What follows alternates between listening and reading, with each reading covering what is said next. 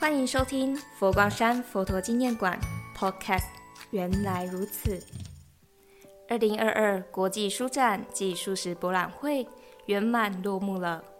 紧接着有一个很重要的日子即将来临。嗯，让我猜猜，是不是二零二二世界神明联谊会？真聪明，就是和神明有关。在十二月二十五号这一天，会涌入全台湾各地的宫庙神尊哦。哇，听起来好有趣！那当然，每年神明联谊会都会有很多活动。不过，我要先考考你，你知道为什么要办世界神明联谊会吗？这个问题我从来没思考过。为什么要办世界神明联谊会呢？佛光山开山星云大师在《贫僧有话要说》十七说神明朝山联谊会提到过。神明联谊会的成立缘起及理念哦，那就是不管什么宗教，所谓信仰都是代表自己的心。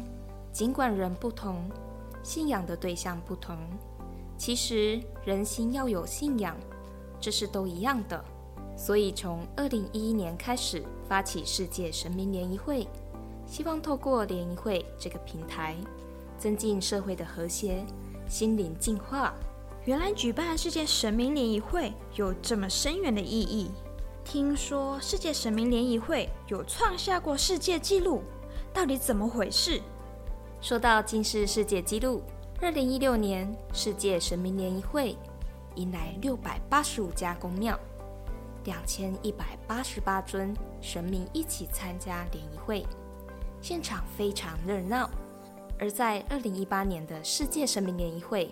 再次打破世界纪录，海内外共七百六十八家宫庙，三千四百七十八尊神尊，将近十万人一起成就如此多元的宗教盛况，听起来是不是很棒？好厉害！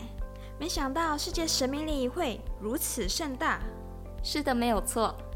今年世界神明联谊会除了有来自各地的宫庙神尊之外，也准备了丰富的活动哦，有文化部文化资产局推荐的无形文化资产国宝级演出，还有国立台湾工艺研究发展中心在佛馆举办的神器文创市集，寺庙就是一座工艺博物馆特展，甚至明华园妙善神仙孝子歌仔戏精彩演出，听起来就很丰富。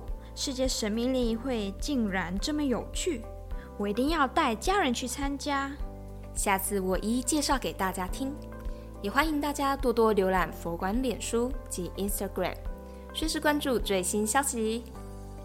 二零二二世界神明联谊会，邀您一起参与。我们下集见，祝福大家处事无畏，和平共存。